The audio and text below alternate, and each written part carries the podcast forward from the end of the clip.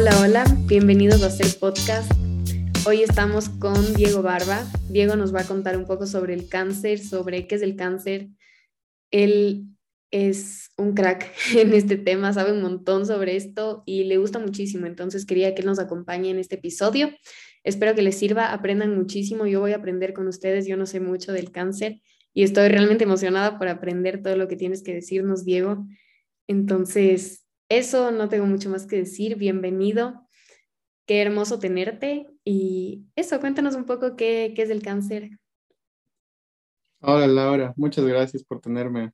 Em, yo he hecho investigación en cáncer desde mis años de universidad y la verdad me he empapado un montón de información, entonces qué chévere que pueda compartir con tus oyentes al respecto, porque la verdad es, es un estigma, es un paradigma, todo el mundo le tiene miedo y es bueno saber, es bueno conocer para que no tengamos miedo y podamos vivir una vida felices, pues. El cáncer como tal es una enfermedad súper curiosa porque no es una enfermedad a la que estás acostumbrado. Es como una, un ente más, un ser vivo más que vos le das a luz o se desarrolla a partir de ti. No es una enfermedad en donde algo de ti está fallando. Es una enfermedad que tú produces, un ser nuevo. Eso es algo peculiar porque no sabes cómo se va a comportar.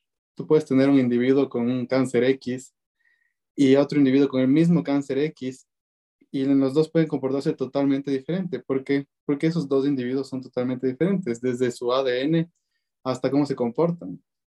Entonces, en qué están expuestos, eh, sus hábitos, todo va a influenciar en cómo se comporta el cáncer, porque es como un individuo más que parte de ti. Y ahí podemos ver si es que es agresivo o no agresivo. Las probabilidades son tan infinitas que por eso, incluso en la actualidad, sigue siendo un problema y, las terapias, el tratamiento están en auge, se siguen desarrollando nuevas cosas. Antes se, usaban cosas y ahora se utilizan otras. Cada vez se encuentran nuevas y, creo que lo más importante en estos tiempos es más de tratar de curarle por completo, es tratar de curarle dándole una vida eh, estable al paciente, porque eso, o sea, no queremos que el tratamiento se vuelva una tortura, sobre todo. Qué chévere. O sea, y lo que dices del tratamiento, yo he visto personas con cáncer que realmente lo, o sea, lo sufren y la enfermedad es terrible. Y me encantó también esta parte que dijiste que varía muchísimo de persona a persona.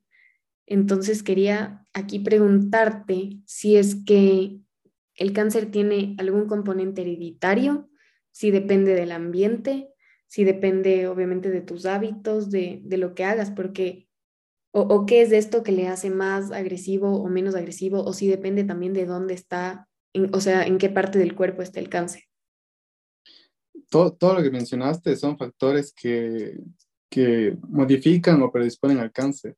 El cáncer puede tener un factor hereditario muy fuerte y lastimosamente hay personas en las que se puede hacer un screening y prevenir con cirugía. Hasta ese tipo de, de, prevención puedes tener. Hay otras personas en donde se les aconseja no tener hijos por el componente fuerte genético que tiene y porque les es muy probable que les sometas a un cáncer si es que tienes. Entonces se les da consejería genética de, de no tener hijos. El cáncer puede tener un componente alimenticio, de hábitos, de ejercicio, de estrés, de emociones, súper fuerte para su desarrollo, al igual que para su tratamiento.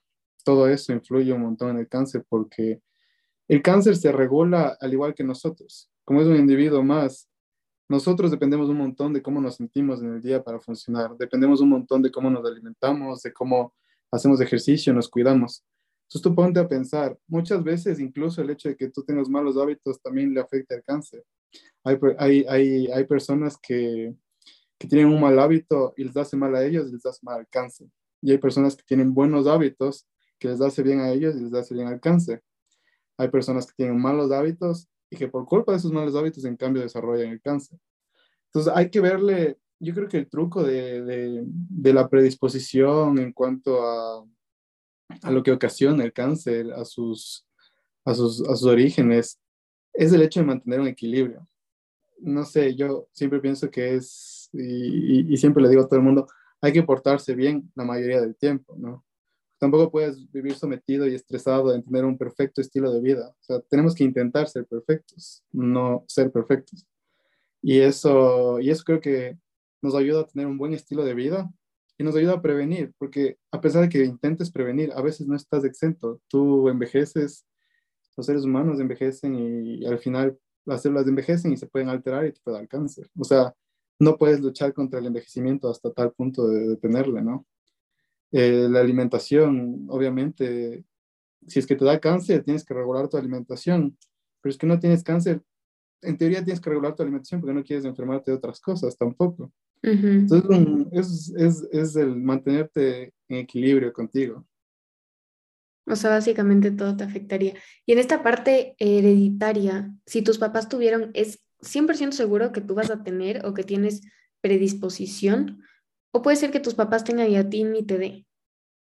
Es, la probabilidad es muy amplia. Puede ser que tus papás tengan y a ti no te dé, como puede ser que ellos tengan y tú también. Depende un montón el tipo de cáncer la mutación o la, la herencia genética ligada al cáncer. Te puedo poner un ejemplo súper común que creo que todo el mundo sabe. Creo que Angelina Jolie es un ejemplo bastante conocido. Ella tuvo mutación en un gen que se llama BRCA1 y también hay otro que se llama BRCA2, que son mutaciones con una alta probabilidad, te digo probabilidad, porque nada es sentado, una alta probabilidad de tener cáncer triple negativo, un cáncer súper agresivo. Y ella, ¿qué es lo que hizo? Se operó y así previene tener cáncer. Pero seguramente si es que tiene hijos, probablemente les pase esa herencia. Ahora hay otro tipo de herencias que es solo de, de mujer a mujer en la línea femenina porque está ligado con los de X, el cáncer de colon. Hay herencias que son, que son incluso poligenéticas, que no mucho depende solo de uno de los padres, sino de los dos. Hay herencias que, que son de nuevo, que solo se da porque la persona empezó a desarrollar porque estuvo expuesta a, cierta situación, a radiación, por ejemplo. Cuando eres muy niño y te sometes a, a, a, rayos X muy seguido, puedes desarrollar cáncer y heredar cáncer porque ya desarrollas transmutaciones. Entonces eso es, es, es probable, pero no es algo definitivo y es muy, muy importante que las personas cuando tienen cáncer se asesoren es cáncer es hereditario o no. ¿Por qué? Porque tú quieres saber qué medidas vas a tomar al respecto. No puedes eh, vivir en la ignorancia sobre algo que, que está dentro de ti, ¿no? Y en lo de la radiación que acabas de decir, ¿qué tan cierto es esto del exponerse al sol, del uso del bloqueador y del cáncer en la piel? Es súper, súper cierto. La, la, radiación del sol es, al menos aquí en Quito, donde vivimos, es, es increíblemente alta y predispone un montón a la generación de melanoma, y no solo de melanoma, que es como que el peor, al que más la gente tiene miedo, sino carcinomas que son incluso benignos, pero que causan un montón de, ¿cómo te digo?, de afectación quizás más psicológica y, y, y estética, porque si te sale una, mans, una masa en la piel, las personas se frustran porque la piel es con la cual se presentan al, resto del mundo. No les debería importar, pero es difícil evitar ese, ese tipo de, de sensación de tengo una, una masa de carne que me está saliendo en la nariz y probablemente es porque te das mucho el sol, porque no usabas bloqueador, porque te gusta ir a cámaras de bronceado. La mayoría de personas en el mundo no sabe que las cámaras de bronceado es el factor número uno del melanoma, no el hecho de exponerse al sol. Entonces, son ese tipo de cosas que uno no se espera y... Yo no sabía.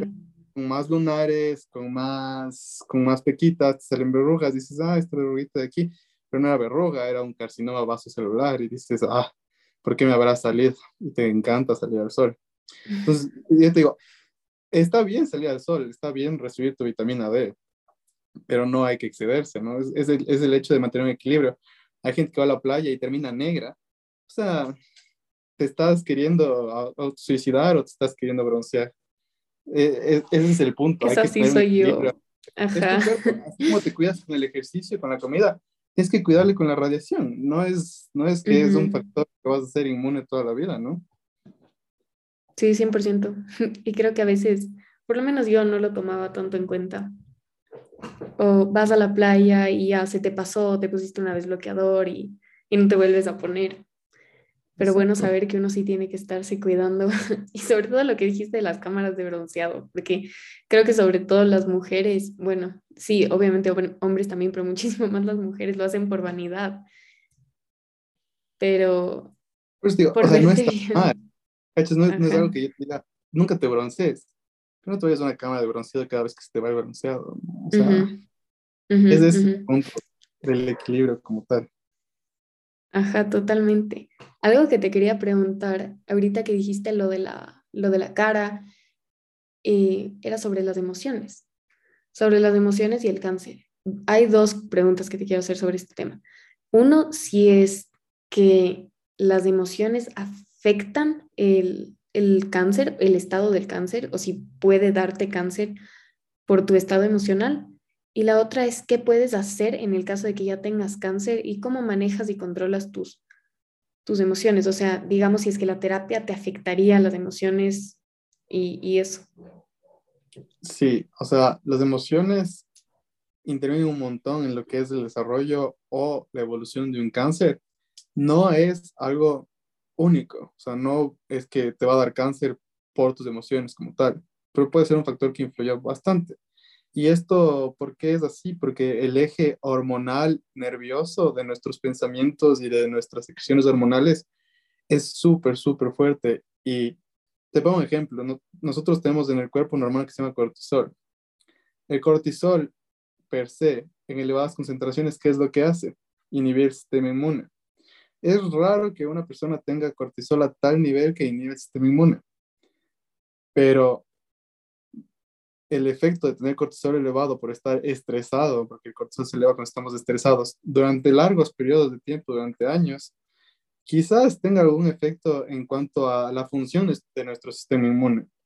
Y lo que la gente no sabe es que los seres humanos, la mayoría del tiempo, están generando tumores. Pero la única cosa que nos impide que esos tumores progresen y que, nos, y que se desarrollen en entes más grandes y visibles es el sistema inmune. Que reconoce, les mata y tú nunca te enteraste que tuviste una célula cancerosa. Pero si es que tu, tus emociones no están en un equilibrio, tus sensaciones a, a, través del tiempo se encuentran afectadas de manera crónica, tú estás predispuesto a tener susceptibilidad a ciertos tipos de tumores que per se se desarrollan. Igual cuando tienes el tratamiento. Es, está ya estudiado esto desde hace un montón de tiempo y creo que la mayoría de personas debería leer un libro ¿no? que se llama La Rueda de la Vida, de Elizabeth Kubler-Ross. Es de las primeras personas que expuso el hecho de entablar conversación y, y, ahondar en las emociones de los, de los enfermos terminales puede mejorar el pronóstico de las enfermedades. Porque la mayoría antes tenía un estigma hace, hace varios años en donde cuando ya estaban muriendo a los doctores les daba incluso miedo ir a hablar con los pacientes terminales porque obviamente están metiéndose en, una frustración emocional terrible y es entendible, ¿no? Pero ahí se entendió que a los pacientes no hay como solo ayudarles con la medicina, sino también con soporte emocional. Y hay un cambio tremendo en cuanto a sus emociones y estas se estabilizan. Qué increíble, porque sí, todo está ligado. O sea, hay miles de factores que afectan. También quería saber qué tiene que ver el ejercicio con el cáncer. El ejercicio es súper importante. El ejercicio nos ayuda un montón a regular nuestras hormonas, a mantener nuestros tejidos saludables. Pero, como te decía, lo del equilibrio. Hay mucha gente que, que hace ejercicio a millar y surgir, o sea, hace un ejercicio extremo con una demanda de cortisol extremo. Y esos extremos quizás nos predisponen a un cáncer eh, de manera más, más pronta. Pero igual, la falta de ejercicio también te puede desencadenar eso. Por eso es muy importante considerar que el ejercicio no es, no es una opción en los seres humanos, es una necesidad. La mayoría no, no está enterado de eso y dice, ah, no, pues que yo no entreno, no hago deporte. Aunque sea sale a caminar una vez a la semana o un tiempo que te, que te estime según tu actividad diaria, porque necesitas que tu cuerpo libere endorfinas, necesitas que tu cuerpo esté fuerte, necesitas que tu cuerpo mantenga tus huesos, tus músculos, tus órganos, tu corazón. Pero tampoco quieres hacer ejercicio a ese punto en el que tu corazón esté tan grande que te pueda dar un infarto o, caigas por fatiga extrema. Es demasiado y te vas a morir antes por el ejercicio que por un cáncer. Entonces, hay que tener este estigma que, ay, no por prevenir el cáncer me voy a meter a hacer ejercicio todos los días, no le voy a dar paz a mi cuerpo. No es así tampoco. Pero es muy necesario. El ejercicio es necesario no solo para el cáncer, sino para una salud como tal. Y una de las enfermedades que siento que está muy ligada con esto de no hacer ejercicio es la obesidad. Quería saber si es que la obesidad también tiene relación con el cáncer. La obesidad tiene mucha relación con el cáncer. La obesidad, el problema de, la obesidad y el tener grasa alrededor de la barriga, sobre todo grasa visceral, es que te predispone un montón a tener sensibilidad a la insulina. Y factores como la diabetes se han visto bastante ligados al desarrollo de cáncer. ¿Por qué? Porque la insulina como tal es una hormona anabólica. Anabólico significa que tu cuerpo se pone en un estado de construcción, que es bueno, porque a veces necesitas construir, como cuando estás haciendo ejercicio, necesitas construir músculo, como cuando estás em, creciendo necesitas construir hueso. Es, es, es, adecuada, pero no adecuada todo el tiempo. Y cuando uno está con obesidad, está estimulando un poco esta sensibilidad a la insulina, esta resistencia a la insulina, perdón, de manera frecuente y por lo general tienen, tienen malos hábitos de alimenticio, la insulina empieza a hacer spikes durante varias, eh, durante varias horas del día y durante, y si multiplicas eso durante el periodo de vida que tenga ese tipo de hábitos y este tipo de, de inflamación abdominal, tú vas a estar predispuesto a desarrollar cáncer. ¿Por qué? Porque vas a estar en un estado anabólico constante. Tus células van a querer crear, crear, crear, crear tejido y se estimula un montón esta, esta molécula que se llama hormona parecida a la hormona de crecimiento. Y la hormona de crecimiento es otra de las hormonas que pueden estar ligadas a la creación de cáncer. Como tal, estimula la, el crecimiento de células, la reproducción de células. Cuando tú tienes mucha replicación celular, por probabilidad aumenta la posibilidad de que desarrolles fallas en, la mecánica nuclear de las células. Por ende, que desarrolles mutaciones y por ende que desarrolles cáncer. Entonces, la obesidad, aparte de generarte este tipo de interacción con la insulina que es tremenda, también te produce inflamación. La inflamación como tal, por eso cuando estamos estresados también generamos inflamación y no sé, la mayoría de gente es lo que ve, por ejemplo, es el desarrollo de acné o el desarrollo de, de urticaria, de piel, se les hace más reactivas. ¿Por qué? Porque nuestro sistema inmune, la inflamación está súper, súper elevada. Y la inflamación también puede generar cáncer. ¿Por qué? Porque la inflamación produce cambios nucleares en las células. Por el mismo hecho de generar bastante una desencadenada proliferación celular, una desencadenada liberación de citoquinas, de hormonas, que, que a la final pueden predisponerte a. Qué loco. son tantas cosas. Y son cosas que no te esperas y que siempre están funcionando en tu cuerpo perfectamente cuando mantienes un balance. Qué loco. Y un último tema del que te quería preguntar, que es mi favorito, que es la alimentación. ¿Qué? Porque siempre, no sé, siempre he visto como propagandas o anuncios o lo que sea que dicen que hay estos alimentos que van a hacer que te dé cáncer, digamos las salchichas. No sé qué tan real sea eso. Quería preguntarte por un lado y por el otro, si es que hay alimentos que te ayudan a prevenir el cáncer, como son, o por lo menos yo he leído, que son todos estos antioxidantes. O sea, el, es verdad esto de las salchichas, ¿no? Porque por lo general estos alimentos, o sea, en general los alimentos como las salchichas, los embutidos, tienen altos nitratos y nitritos que pueden desencadenar mutaciones, aparte de aparte de generar inflamación, que ya habíamos visto que son predisponentes, para el cáncer. Pero no es algo que te diría corta, pero si te da ganas de comer un fin de semana, no te va a dar cáncer por comer salchichas un fin de semana, ¿no? Eso es súper importante porque solo el hecho de decir no comer más salchichas, ya a la gente le genera un estrés psicológico. Esta persona está comiendo salchichas, le va a dar cáncer. No, no es eso. El punto es de la exageración. Acuérdate, si tienes equilibrio, tú estás haciendo lo mejor que puedes para prevenir el cáncer.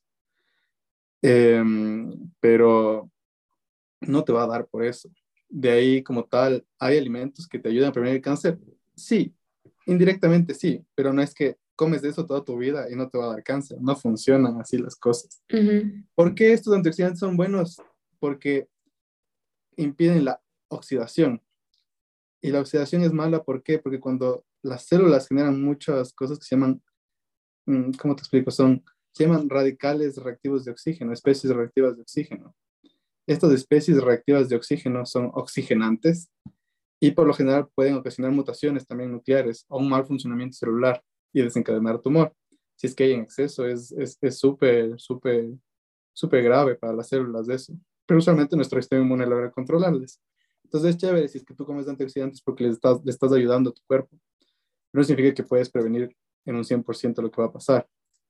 y, algo más te iba sí, ya se me fue.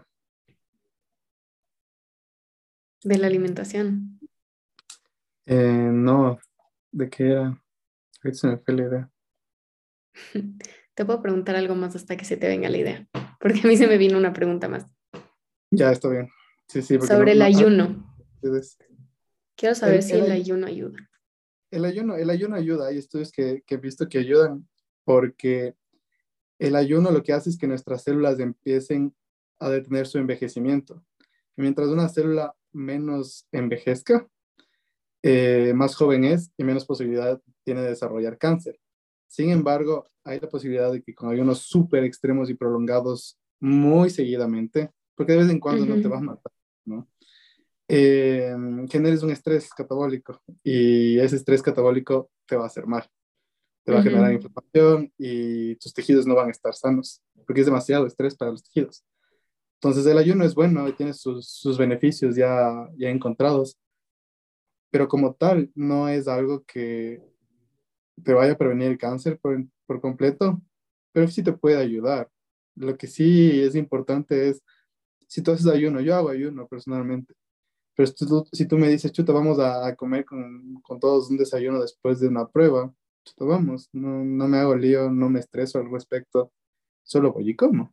Quizás me caiga un poco pesado porque no estoy acostumbrado, pero creo que las endorfinas de pasar con mis amigos y disfrutar de una comida van a compensar totalmente el hecho de romper mi esquema de, de ayuno. O sea, no es verse obligado a. Sí, me encantó. Súper chévere. O sea, sí, son un montón de cosas, pero en general me gusta que te enfocaste mucho en esto del balance y que mientras esté balanceado todo, creo que vas a estar bien.